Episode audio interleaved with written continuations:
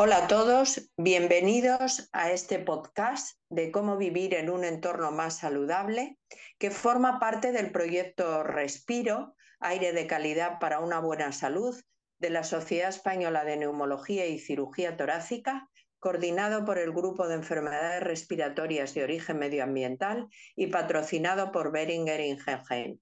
En esta ocasión contamos con la participación del doctor Pablo García Linares, que es investigador del Instituto de Energía Solar de la Universidad Politécnica de Madrid y profesor de la Escuela Técnica Superior de Ingeniería y Diseño Industrial. Con él vamos a hablar de nuestro entorno. El entorno donde vivimos no cabe duda que es un determinante de salud y la gran parte de la población española vivimos en ciudades. Vamos a hablar de ciudades que deseamos que sean saludables, la OMS define una ciudad saludable como aquella que da una alta prioridad a la salud en todas sus actuaciones. Y los factores del entorno que intervienen en salud pues son calidad del aire, confort térmico, espacios verdes, ruido, movilidad, iluminación y los factores sociales de comunicación.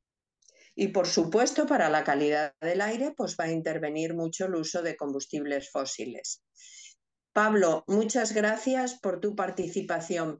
¿Nos puedes decir que brevemente eh, qué entendemos por descarbonización y qué podría, qué es posible descarbonizar el sistema eléctrico para mejorar la calidad del aire?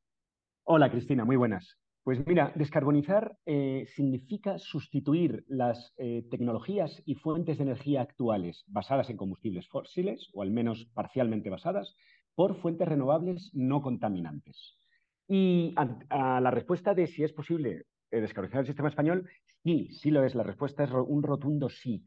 Y, e incluso se puede ser más ambicioso y generalizar eh, la solución al ámbito mundial, planteando el desarrollo de un sistema eléctrico global que sustituya las actuales fuentes de energía por eh, fuentes renovables, por fuentes enteramente renovables y no contaminantes. Esto implica depender principalmente de fuentes de energía como la, solar fotovoltaica, la solar térmica, la energía eólica, hidráulica, la geotérmica y, bueno, una miríada de otras eh, tecnologías que todavía están por, desarrollar, por desarrollarse a escala industrial.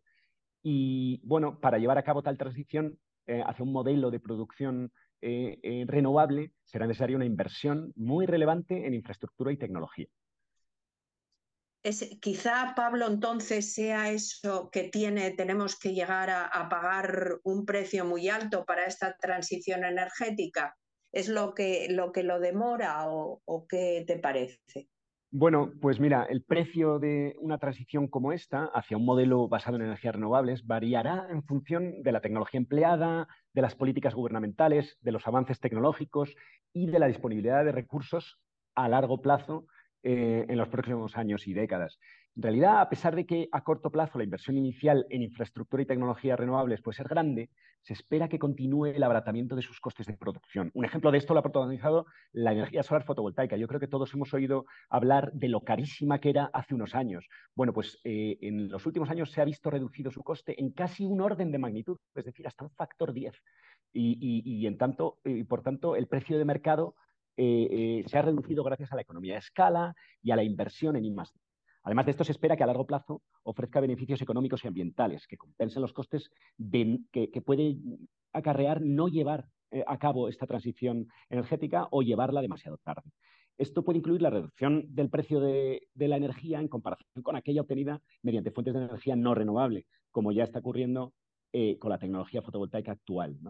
Y también reducirá la dependencia de los precios que son muy volátiles de los combustibles fósiles, lo vemos en las noticias a menudo, ¿no? y el enorme coste asociado a las tensiones y conflictos internacionales motivados por, el control de estas, de estas fuentes eh, eh, como el petróleo, el carbón y el gas.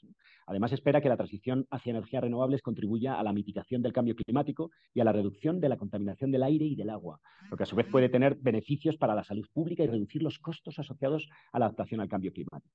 Y finalmente te diré que es importante tener en cuenta que las políticas gubernamentales como subsidios, incentivos fiscales y adecuadas regulaciones pueden influir en el costo y velocidad de transición hacia un modelo como el que estamos hablando. efectivamente, vemos las ciudades que cada vez eh, instalan más paneles solares y hay incentivos y, esto ayudará ¿no? a mejorar la calidad del aire en la, en la ciudad. Efectivamente, efectivamente. Yo, al hilo de esto te quería preguntar, ¿cómo, ¿cómo percibimos el cambio en salud de la mejora de la calidad del aire, Cristina? Bueno, pues como tú bien sabes, como, como científico, la ciencia es contundente. Entonces, bueno, pues diferentes estudios han calculado el efecto en salud que tendría la adopción de todas estas medidas dirigidas a mejorar la calidad del aire en las ciudades, en los ciudadanos. Por ejemplo, el Instituto de Salud Global pues, eh, llevó a cabo un estudio en mil ciudades europeas y estima que, que al menos 43.000 muertes prematuras se podrían evitar de forma anual en diferentes ciudades europeas adoptando las medidas que mantuvieran las concentraciones de PM2,5 y de óxidos nitrosos solo en el ranking recomendado por la Organización Mundial de la Salud. O sea que sí que lo percibiríamos en salud, no hay ninguna duda. Ok, sí, sí, entendido. Y, te quería preguntar, ¿los pacientes respiratorios se preocupan realmente por la calidad del aire? Pues sí, sí que se preocupan. Los pacientes respiratorios crónicos lo que buscan, su objetivo es eh, vivir más y mejor. Eh, es decir, vivir sin agudizaciones de su enfermedad y sin que ella avance. Y para eso es fundamental respirar un aire de buena calidad, un aire que no esté contaminado. Diferentes estudios también nos ponen de manifiesto que cuando hay episodios de contaminación agudos, acuden más pacientes a los servicios de urgencias, hay más mortalidad, no solo en los enfermos respiratorios, sino también en los cardiovasculares. Y es, frecuente que en las consultas pues hablen de que empeoren refiriéndose a, situaciones de, de, empeoramiento atmosférico, de si hubo mucha contaminación contaminación, si hay calima, si hay más mm. calor, si hay más humedad.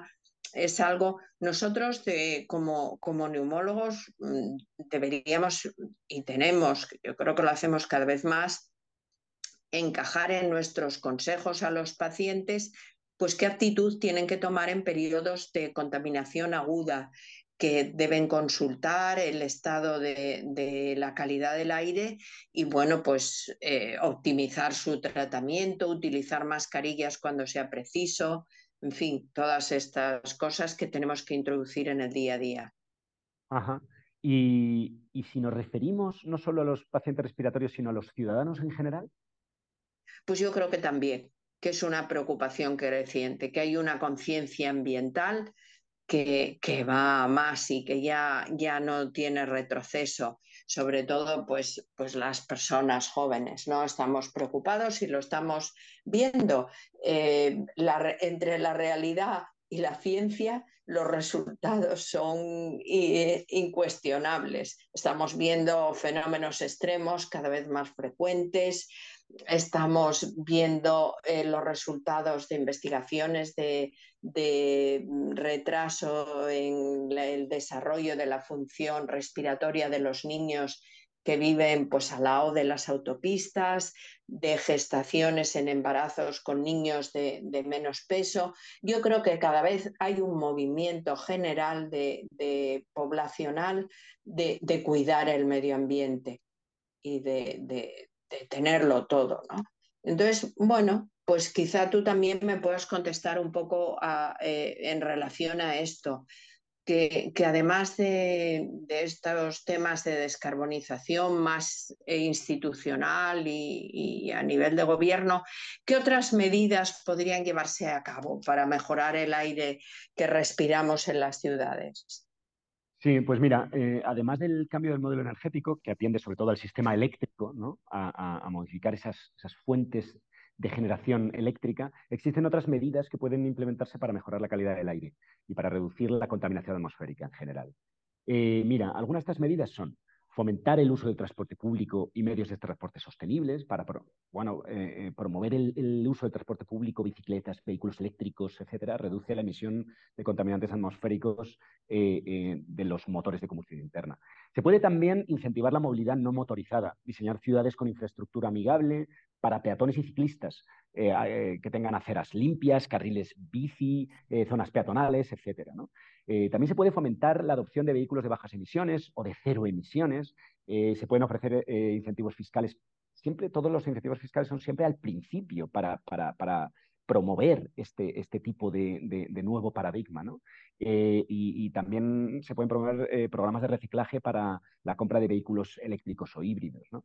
se puede también regular las emisiones de vehículos y combustibles, implementar estándares de emisiones más estrictos para vehículos y establecer requisitos para combustibles más limpios en general.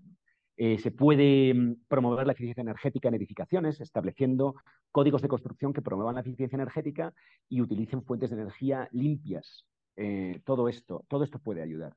Eh, también regulaciones para industrias y actividades contaminantes, se pueden establecer límites a estas industrias, se puede promover la gestión sostenible de residuos, se puede llevar a cabo un monitoreo y alertas de calidad del aire más exhaustivo, eh, se puede incentivar la, forestación y, áreas, y las áreas verdes urbanas y se puede incidir mucho en la educación y concienciación pública en torno a, todo esto. Y, creo que, todas esas medidas juntas pueden suponer un cambio significativo. O sea que tenemos las herramientas y tenemos mm, eh, posibilidades de, mejorar con el compromiso de todo. Y desde el punto de vista tecnológico, ¿hay alguna novedad que pueda acelerar esa transición que lo veas a, un medio corto plazo? Pues sí, mira, en, los próximos años se espera que se produzcan avances tecnológicos, ya sean incrementales o también se esperan disruptivos, capaces de acelerar y facilitar la transformación del panorama energético eh, que tenemos hoy en día hacia una matriz más limpia y, más sostenible. Su adopción y desarrollo continuo son fundamentales para lograr una transición eh, que tenga éxito. Eh, o sea, que esperamos esos cambios. Algunos, algunos ejemplos son nuevos sistemas de almacenamiento a gran escala. Y aquí el problema es que hace falta almacenamiento de energía para poder integrar más renovables en, en, el sistema eléctrico, como decíamos antes. Eh, también se puede avanzar en la integración de la inteligencia artificial y las redes eléctricas inteligentes, lo que se conocen como smart grids. Y bueno, esto se basa en algoritmos de aprendizaje automático y sistemas de gestión energética basados en inteligencia artificial que puedan optimizar la distribución y consumo de energía. Eh, esto, esto puede también ser importante. Eh, se puede, en, cuanto a, en lo que compete a la energía solar y eólica, eh, también puede haber, eh, se espera que haya eh, grandes avances y que hablemos de la eólica y, solar fotovoltaica de próxima generación. ¿no? Esta será más eficiente, será más, más barata. y, se esperan grandes avances. luego también puede haber importantes avances en la electrificación y tecnologías de electrólisis. Estamos hablando de sectores como el transporte y la industria, eh, donde se pueden combinar eh, eh, em, mm, combustibles como el hidrógeno verde, que, ofrece una, alternativa limpia a los combustibles fósiles. se puede desarrollar la tecnología de captura y almacenamiento de carbono. se pueden desarrollar biocombustibles y biogás sostenibles. estos pues contaminan, son de origen natural y contaminan menos, tienen un ciclo de carbono cero. Y, finalmente, pues también se pueden mejorar las tecnologías de construcción para que sean más sostenibles y promuevan la eficiencia energética. Los avances en materias de construcción eh, de bajo impacto ambiental eh, y sistemas de gestión de energía de edificaciones contribuyen a la reducción del consumo de energía en el sector de la construcción. Y esto, de nuevo, la acción combinada de todos ellos puede ser muy relevante. Bueno, pues yo creo, Pablo, que, debemos ser optimistas, ¿no? que, tenemos eh, posibilidad de, llegar a vivir en un entorno pues, saludable que, que, ayude a mantener la salud, a contribuir la salud del ciudadano, de los enfermos respiratorios crónicos y, y de la población en general. ¿no? ¿Qué te parece? Estoy totalmente de acuerdo. Hay que ser optimistas y hay que eh, avanzar en todas las propuestas que estamos diciendo que están disponibles para llegar a, lograr esos hitos que van a ir mejorando la calidad del aire, efectivamente. Bueno, pues estoy segura que entre todos y desde, desde nuestros diferentes eh, situaciones podremos poner nuestro granito de arena para que así sea. Pues muchas gracias, Pablo, y ya solo agradecer a los oyentes por, eh, por, su atención a este podcast y recordar que en la web de SEPAR hay también otros podcasts alojados dentro de este proyecto Respira, así como una infografía relacionada con cada uno de ellos. Sí, muchas gracias, Cristina. Ha sido, ha sido un placer.